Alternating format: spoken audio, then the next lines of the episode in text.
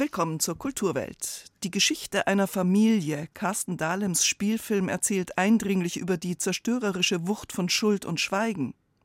Die wundersame Welt der Kunstsammler, ein Blick auf die Art Basel, von der hohen Kunst des Wartens ein paar Gedanken zur Entschleunigung und Staffelübergabe. Die kleine goldene Statuette der Golden Globes wird weitergereicht, also verkauft, an einen Privatunternehmer. Bayern 2 Kulturwelt.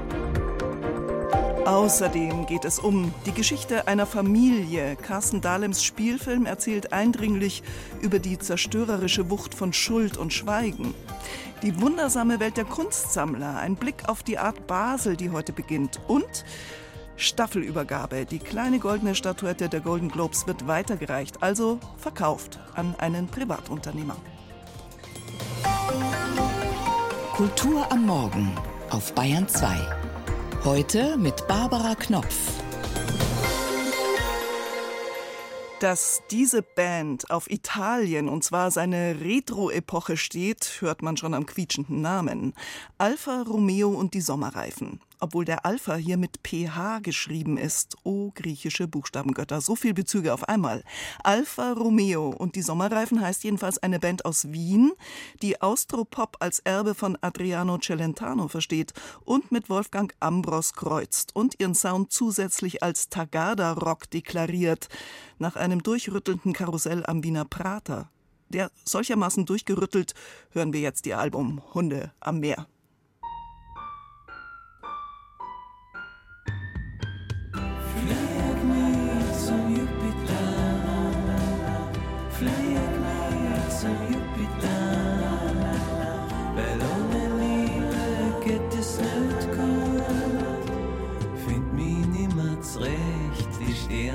Stehen schlecht auf dieser Welt für mich. Wir waren kurz davor, die Liebe verloren. Ich pack's nicht ohne die, flieg mich.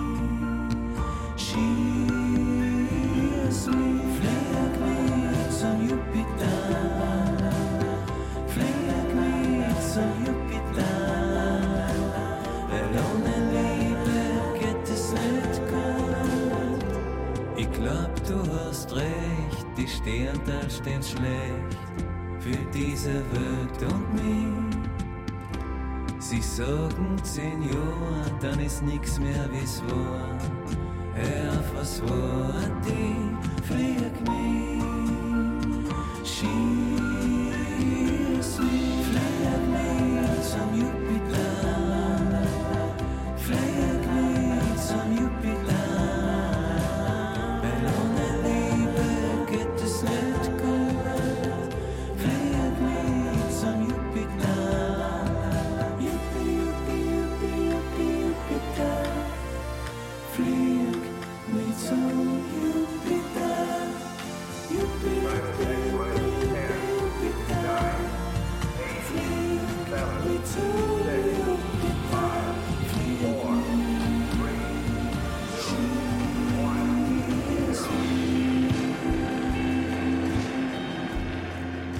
Jupiter, ein Titel der Wiener Band Alfa Romeo und die Sommerreifen.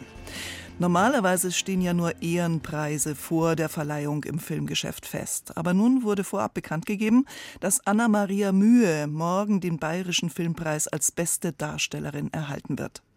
Verwunderlich ist das nicht, wenn man nur einen Blick auf die Darstellung ihrer jüngsten Rolle geworfen hat. So eindringlich ist diese. Zu sehen ist Anna-Maria Mühe in dem Film Die Geschichte einer Familie von Carsten Dahlem. Der ist in vielen Bereichen tätig, auch als Schauspieler, Dozent, im Theater und im Film. Er wurde für Drehbücher und Kurzfilme ausgezeichnet. Nun hat der 48-Jährige seinen ersten langen Spielfilm gedreht und dafür den Goldpreis bei den Hofer Filmfestspielen erhalten. Es ist ein Thema, das ihn persönlich verfolgt, das sich mit der Herkunft auf dem Dorf beschäftigt und mit verunglückten Lebensgeschichten. Moritz Hohlfelder hat die Geschichte einer Familie gesehen. Es war, als hätte der Himmel die Erde still geküsst, dass sie im Blütenschimmer von ihm nun träumen müsste.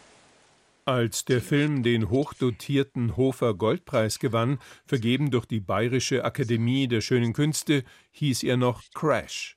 Nun kommt er als die Geschichte einer Familie in die Kinos.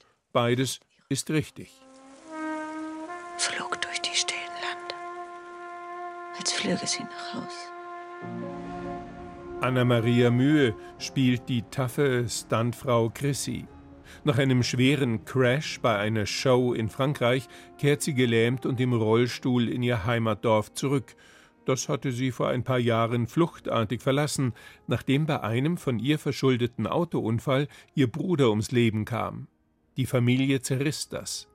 Die Mutter wanderte aus, irgendwohin in ein afrikanisches Land, und Chrissy trifft nun auf ihren depressiven Vater, einen pensionierten Polizisten, der zum Trinker geworden ist und nur noch mit seinem Hund spricht. Pascha muss raus. Chrissy muss bei ihrem Vater unterschlüpfen, bis ein paar bürokratische Hürden genommen sind, Gutachten erstellt zu ihrem körperlichen Zustand, Unterstützung beantragt, eine Sozialwohnung zugewiesen. Regiedebütant Carsten Dahlem hat diesen, wie er sagt, schweren Stoff nach eigenen Erlebnissen geschrieben und inszeniert, mit Anna-Maria Mühe und Michael Wittenborn als beeindruckendem Vater-Tochter-Paar.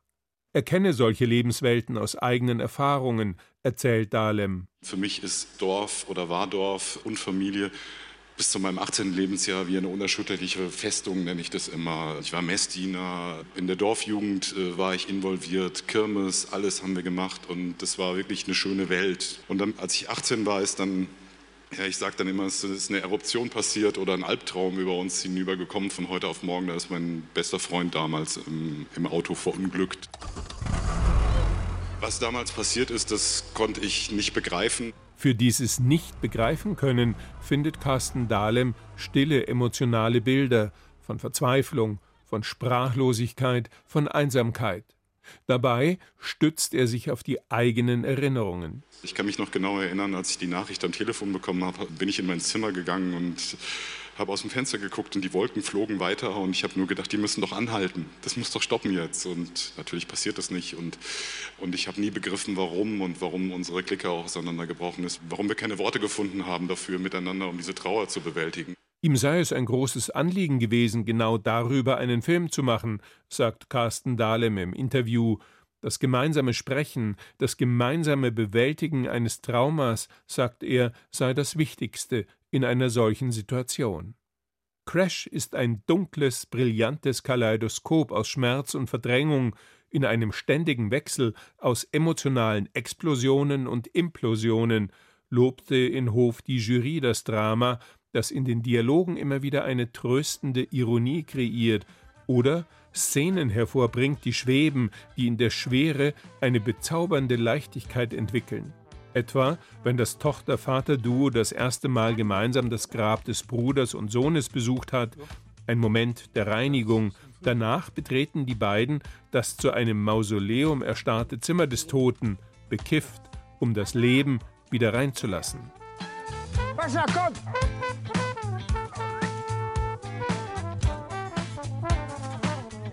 Regisseur Carsten Dahlem balanciert spannungsvoll zwischen Stille und Dialogen, Schmerz und Bewältigung, Kamera, Montage und Sound wechseln entsprechend Rhythmus und Ton, wie bei einem Fluss, der seine Stromschnellen hat, aber manchmal auch zum stehenden Gewässer wird. Um an den Kern einer traumatischen Vergangenheit zu kommen, häutet der Film psychologische Schichten, als wäre es eine Zwiebel, da wird geweint, aber das Ziel ist Erlösung. Ab morgen im Kino die Geschichte einer Familie von Carsten Dahlem mit Anna-Maria Mühe und Michael Wittenborn. Es geht zu wie auf dem Flohmarkt. Die besten Stücke sind im Morgengrauen verkauft. Wer sich nicht gleich entscheidet, hat das Nachsehen. Allerdings liegt der Tagesumsatz der Händler gern in Millionenhöhe. Wie schreibt die NZZ im Vorfeld zur Kunstmesse Basel? Gut vorbereitet zu kommen hilft, denn verkauft wird schnell, aber nicht immer ist es sicher, dass der Käufer die richtige Wahl trifft. Kunst ist ein Geschäft, vor allem auf der Art Basel, die selbst gut im Geschäft ist, mit Dependancen in Miami Beach, Hongkong und Paris. Heute beginnt das Heimspiel, die Art Basel in Basel. Betrachtungen von Katrin Hondel.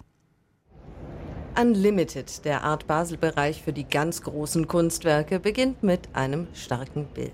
In einem Video ist ein brennendes Schiff zu sehen, das sich langsam annähert. Ein alter Fischkutter auf blauer See, vermutlich das Mittelmeer. Knallorangefarbene Flammen lodern aus der Kajüte. Der Horizont verschwindet hinter schwarzem Qualm. Alles sieht nach einer Katastrophe aus. Aber vorne auf dem Deck steht unversehrt und unbeweglich mit verschränkten Armen der algerisch-französische Künstler Adel Abdesmet. Im Titel seiner Arbeit zitiert er den spätantiken Dichter Vergil. Schon brennt es beim Nachbarn, Jam Propsimet Ardet. Das Video verweist auf die multiplen aktuellen Krisen dieser Welt, Krisen, die dem Kunstmarkt aber offenbar nichts anhaben können. You know what? There's good news. The art market is back growing. Gute Nachrichten, der Kunstmarkt wächst wieder, sagte zur Art Basel-Eröffnung Crystal Novakovic, Europachefin und Kunstexpertin der Schweizer Großbank UBS. Wir haben das Niveau aus der Vorpandemiezeit übertroffen, sagt sie mit fast 68 Milliarden Dollar Umsatz. Das zeige, so die Bankerin, was für ein wichtiger Teil der Gesellschaft die Kunstwelt sei. Insgesamt 284 Galerien aus 36 Ländern sind auf der Art Basel vertreten und beim Rundgang über die Messe sind sehr viele zufriedene Gesichter zu sehen. Ja, dass der Kunstmarkt rum, das kriege ich auch mit, ja. ja sagt die Frankfurter Galeristin Bärbel Gresslin. Die Geschäfte liefen sehr ordentlich, sie sei zufrieden. Gresslins Star auf der Art Basel ist der 2013 gestorbene Maler Günther Förg. Im Unlimited-Bereich zeigt sie ein gigantisches dreiteiliges Gemälde, zwölf Meter lang, fast drei Meter breit. Und auch am Messestand gibt es ein monumentales Günther Förg-Bild. Kostet 1,4 Millionen Euro. Ist der auch noch zu haben? Ja, der ist viel beachtet. Aber das ist natürlich auch ein bisschen die Größe. Das Bild ist 4,20 Meter mal 2,80. Das ist natürlich für so den Hausgebrauch ein bisschen zu groß. Aber ich bin da noch ganz zuversichtlich. Dutzende millionenschwere Kunstwerke wurden in Basel schon am ersten Preview-Tag verkauft. Unter anderem eine Spinnenplastik von Louise Bourgeois für 22,5 Millionen Dollar bei der Galerie Hauser und Wirth. Ein Baselitz für 1,2 Millionen bei Thaddeus Ropatsch. Die New Yorker Galerie Di Doma verkaufte ein Werk von Paul Klee für, so hieß es, drei bis vier Millionen Dollar. Große Namen, große Preise also. Aber es geht auch ein paar Nummern kleiner und experimentierfreudiger. Bei der Galerie Air de Paris aus Romainville bei Paris ist Neues oder wenig Bekanntes aus Frankreich zu entdecken. Ich bringe Werke mit, die man hier noch nie gesehen hat, sagt Galeristin Florence Bonnefou. Zum Beispiel von Bruno Pelassi, einem Künstler, der 2002 an AIDS gestorben ist. Ich bin sehr froh. Das war die erste Arbeit, die ich heute Morgen verkauft habe. Eine kleine Plastik aus rotem und durchsichtigem Glas, zerbrechlich und blutig wie das Leben. Preis 20.000 Euro. Für Basel ist das nicht viel, sagt Florence Bonnefou. Pour Basel, c'est pas beaucoup, hein. Mm. Mais c'est pas important, en fait. C'est pas le prix qui fait l'œuvre. Aber, so sagt sie auch sehr richtig, es ist nicht der Preis, der die Kunst macht. Und Kunst gibt es zur Art Basel auch umsonst und draußen. Wem das Messeticket für 67 Franken zu teuer ist, der oder die bekommt auf dem sogenannten Parcours viel Kunst im öffentlichen Raum. Überall in der Stadt. Ein paar Minuten zu Fuß vom Marktplatz entfernt lohnt sich zum Beispiel der Abstecher in die Martinskirche. Die New Yorker Künstlerin Chloe Weiss zeigt dort ein hinreißend absurdes Fake-Werbevideo. Eine Karikatur des Konsumirrsinns auch das ist die Art Basel 2023. Und bis Sonntag ist sie noch zu erleben und es geht gleich passend weiter. Künstlerhände. Ein Titel der Wiener Band Alfa Romeo und die Sommerreifen auf ihrem Album Hunde am Meer.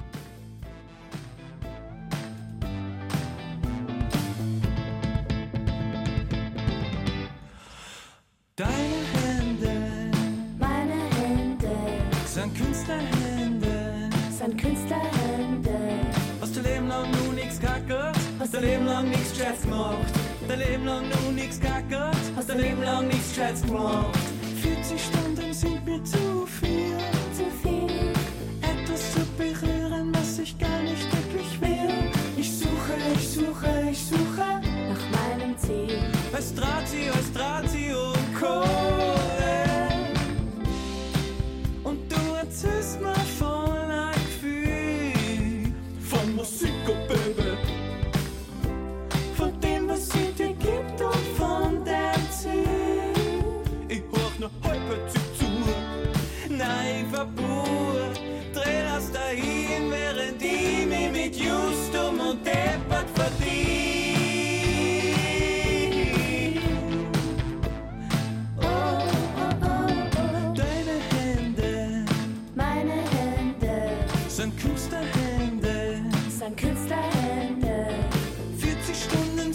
zu viel. Zu viel, Etwas zu berühren, was ich gar nicht wirklich will. Ich suche, ich suche, ich suche. nach einem Sinn. Als Drahtzieh und Kohle. Und jetzt stehst beim AMS. Hast du Musikstudio gemacht? Und deine Eltern haben einen Stress. Dass ich's wird, dass im Kind Richtung nicht findet. Weil er nicht weiß, weil sie nicht weiß, dass sie weiß, was sie eigentlich will.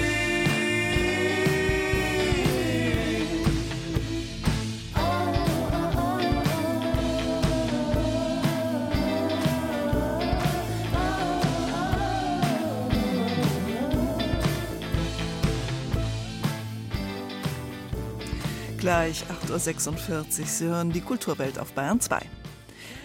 Warten. Wetten, Sie warten schon die ganze Zeit?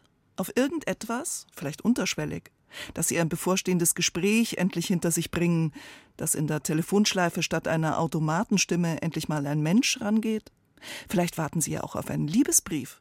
Wie lange warten Sie da schon? Oder einfach, dass die Zeit rumgeht. Oder andersrum, dass Sie endlich mehr Zeit haben? Warten zu müssen ist jedenfalls ein gesellschaftlicher Makel. Warteseele bei der Bahn heißen heute schick Lounge. Aber wer nur ein Sparticket hat, darf gar nicht rein. Warten müssen und warten lassen ist höchst politisch. Warten ist aber auch eine verlernte Kunst. Über die klärt uns jetzt Max Sippenauer auf, wenn es endlich losgeht. Timo Reuter musste erst ans andere Ende der Welt, um zu merken, dass da was nicht stimmt. Und dann gab es tatsächlich so ein Aha-Erlebnis am Ende von einer siebenmonatigen Reise, also welch Privileg, auf einer Insel im Norden von Brasilien. Es war wunderschön und trotzdem haben meine Füße im Sand geschart, weil der Bus nicht kam.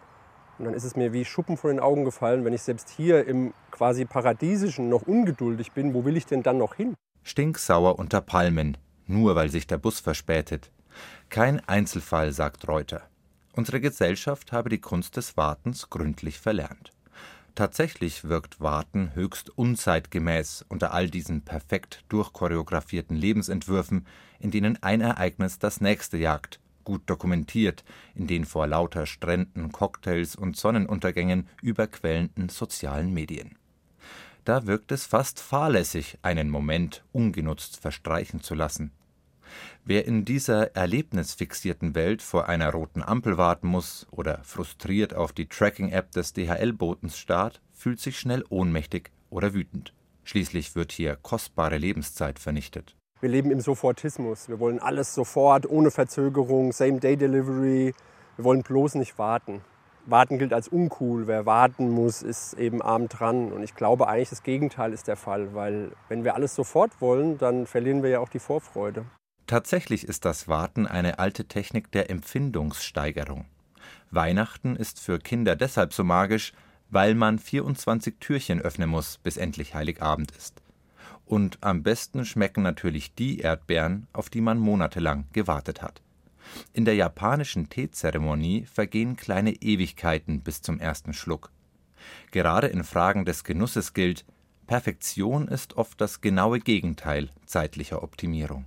Also es ist ganz spannend. Früher hieß Warten, wenn man ins Wörterbuch der Brüder Grimm schaut, seinen Blick auf etwas richten. Also hier in Frankfurt haben wir mehrere Warten. Dann stand dann der Wärter vielleicht auch und hat da aufgepasst, dass kein Feind kommt, aber es gab gar keine Zeitkomponente. Der hat einfach nur gewartet. Natürlich konnte das Warten auch früher zäh sein. Penelope harrte bekanntlich Jahrzehnte auf die Rückkehr ihres Gatten Odysseus.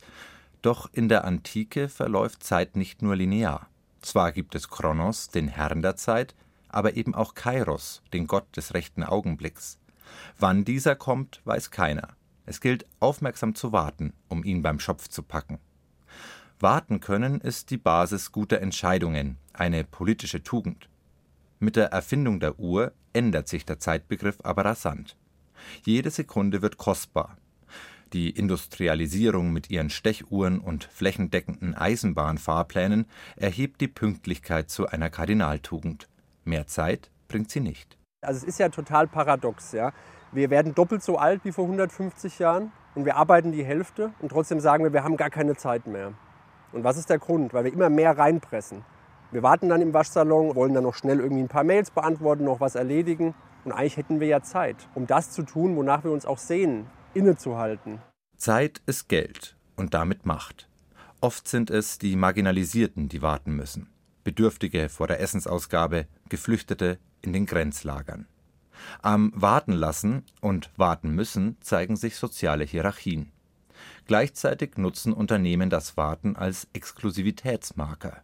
Jahr für Jahr kampieren weltweit Hunderte stundenlang vor den Apple Stores, nur um als Erste das neue iPhone-Modell zu ergattern. Wer nicht warten will, muss warten. Sie machen dann eine künstliche Verknappung. Es gibt dann irgendwie nur so und so viele Geräte, obwohl die wissen, es würden viel mehr verkauft, damit der Wert sich noch gesteigert wird, weil die Leute denken, oh, jetzt muss ich noch länger darauf warten, das muss ja was ganz Tolles sein. Natürlich hilft in solchen Wartesituationen die Ablenkungsindustrie auf dem Smartphone. Spiele, Messenger, Lern-Apps lassen die Wartezeit weniger vergeudet erscheinen. Für Reuter indes besteht die Kunst des Wartens darin, es in ein Verweilen zu verwandeln. Das Warten als einen Zeitraum zuzulassen, in dem gerade, weil nichts passiert, alles passieren kann. Ich habe für mich auch gemerkt, es ist wichtig, erst mal klein anzufangen. Also zum Beispiel, wenn ich jeden Tag auf dem Weg zur Arbeit warten muss, zu sagen, montags fünf Minuten bleibt mal das Smartphone in der Tasche. Dienstags spreche ich mal einen fremden, anderen Menschen an der Bushaltestelle an. Mittwochs versuche ich mal fünf Minuten nichts zu tun. Also man muss klein anfangen und sich diese kleinen Freiräume der Langsamkeit, die Oasen der Muße zurückerobern in einer doch sehr schnellen Welt. Die große Kunst des Wartens. Mehr dazu auch heute Abend in Capriccio, 22.45 Uhr in BR Fernsehen. Ich greife noch mal einen Begriff, den wir gerade gehört haben, auf das Warten als Technik der Empfindungssteigerung. Das ist eigentlich auch das Prinzip von Preisverleihungen und der Verkündung von Gewinnerinnen und Gewinnern. Dieser kurze Moment der Pause. Wer bekommt den Nobelpreis? Wer den Oscar oder die Golden Globes? Das waren doch tatsächlich noch die besten Momente in diesen routiniert abgespulten und zuletzt auch sehr kritisierten Veranstaltungen. Die Globes aber wird es in der gewohnten Form nun nicht mehr geben. Sie wurden verkauft an einen Privatunternehmer, den Milliardär Ted Bowley. Der lang eingefädelte Deal wird jetzt rechtskräftig. Was das heißt? Die bislang entscheidenden Mitglieder des Verbandes der Auslandspresse haben jetzt vielleicht sehr viel Zeit, auf andere Dinge zu warten. Katharina Wilhelm berichtet aus Los Angeles. Welcome to the 2019 Golden Globe Awards. Ein goldener Globus für Filme und Serien. Der Verband der Auslandspresse in Hollywood, die sogenannte Hollywood Foreign Press Association, kurz HFPA, hatte rund 80 Jahre lang die Show Golden Globes gestaltet, die Nominierten bestimmt und gewählt. Bis jetzt. The Golden Globes has new ownership. The show will go on, but not with the Hollywood Foreign Press. Seit Anfang der Woche ist klar, der Verband ist offiziell raus. Die Rechte an der Show wurden an die Investmentfirma Eldridge Industries und deren Tochterfirma Dick Clark Productions verkauft. Für 48 Millionen Dollar, wie die Agentur AFP berichtet. Grund dafür ist auch die langanhaltende Kritik an dem Verband, aber der Reihe nach. Wer ist die Hollywood Foreign Press Association? Internationale Journalisten, vor allem von Zeitungen und Magazinen, gehören dem Verband an. Ein relativ kleiner Verein, der bis vor kurzem kaum mehr als 100 Mitglieder hatte. Seit 1943 richtete die Organisation die Golden Globes aus. Jahrzehntelang galt die Verleihung als besonders ungezwungen und auch in weiten Teilen selbstironisch. Moderatoren wie Tina Fey, Amy Poehler oder Ricky Gervais machten sich sogar über die Mitglieder der Organisation lustig. Ich will mit dem verrückten Gerücht aufräumen, dass der Film The Tourist nur nominiert wurde, damit die HFPA mit Johnny Depp und Angelina Jolie abhängen konnte. Das ist Quatsch. Sie haben auch Bestechungen akzeptiert. Was für Kritik gibt es an der Organisation? 2021 veröffentlichte die Zeitung Los Angeles Times Recherchen zu der Organisation. Hintergrund war die Beschwerde einer Auslandsjournalistin, die in die Organisation aufgenommen werden wollte, aber abgelehnt wurde. Diese warf dem Verein Intransparenz vor. Es sei nicht klar, wie die Organisation Journalisten überhaupt auswähle.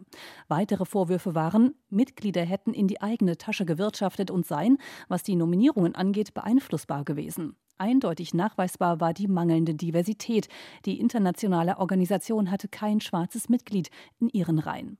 Die HFPA gelobte Besserung. Helen Höhne, die bis jetzt Präsidentin des Vereins war, versprach, schwarze Mitglieder aufzunehmen. We must have black journalists in our organization. Hollywood reagierte trotzdem mit einem Boykott. Der Sender NBC setzte die Übertragung der Golden Globes für ein Jahr aus. Im vergangenen Jahr blieben einige Nominierte der Verleihung fern. Was ändert sich durch die Übernahme? Die Golden Globes werden nun von einer Non-Profit zu einer profitorientierten Organisation. Die Mitglieder des Auslandspresseverbandes sollen den Status von Angestellten erhalten können und ein jährliches Gehalt beziehen. Alternativ könnten sie auch ausscheiden und eine Abfindung von 225.000 US-Dollar erhalten, wie die Los Angeles Times schreibt. Zudem soll eine neue Stiftung entstehen, die Golden Globe Foundation, die die philanthropische Arbeit der HFPA mit Spenden für wohltätige Zwecke fortführen soll. Der Verband der Auslandspresse in seiner bisherigen Form wird offenbar aufgelöst. Der Käufer Eldridge Industries war schon zuvor mit der HFPA eng verbunden. Deren Chef, der Milliardär Todd Bowley, war Interimsgeschäftsführer der Auslandspresse. Seine Tochterfirma Dick Clark Production hat die Golden Globes jahrelang produziert. Wer ist Todd Bowley, der Mann hinter dem Deal? Todd Bowley gilt als mächtiger Investor. Er ist seit 2022 Präsident des Fußballclubs FC Chelsea, was bei den Fans für viel Unmut gesorgt hatte. Er hat Anteile am Baseballclub LA Dodgers. Außerdem ist er Minderheitenanteilseigner der Branchenzeitschrift The Hollywood Reporter und dem Beverly Hilton Hotel, in dem die Golden Globes jahrelang stattgefunden haben. Und wie geht es mit der Preisverleihung weiter? Geplant sind die nächsten Golden Globes für den 7. Januar 2024. Unklar ist aber, wo sie genau ausgestrahlt werden. Bei einer Podiumsdiskussion im Mai sagte Todd Bowley, die Sender hätten durchaus Probleme und würden nicht mehr viel Geld ausgeben wollen. Broadcasters are not. Ob das schon ein Hinweis war? Der Sender NBC jedenfalls hatte die Ausstrahlung zunächst nur für ein Jahr zugesagt. Bye bye, bye bye Globes. Man wird sehen, wie es nach dem Verkauf und der Privatisierung weitergeht. Barbara Knopf sagt Ciao und heute kann ich endlich mal behaupten, ich steige in meinen Alfa Romeo und winke. Ein letztes Mal in der Kulturwelt die Band Alfa Romeo und die Sommerreifen aus Wien. First on the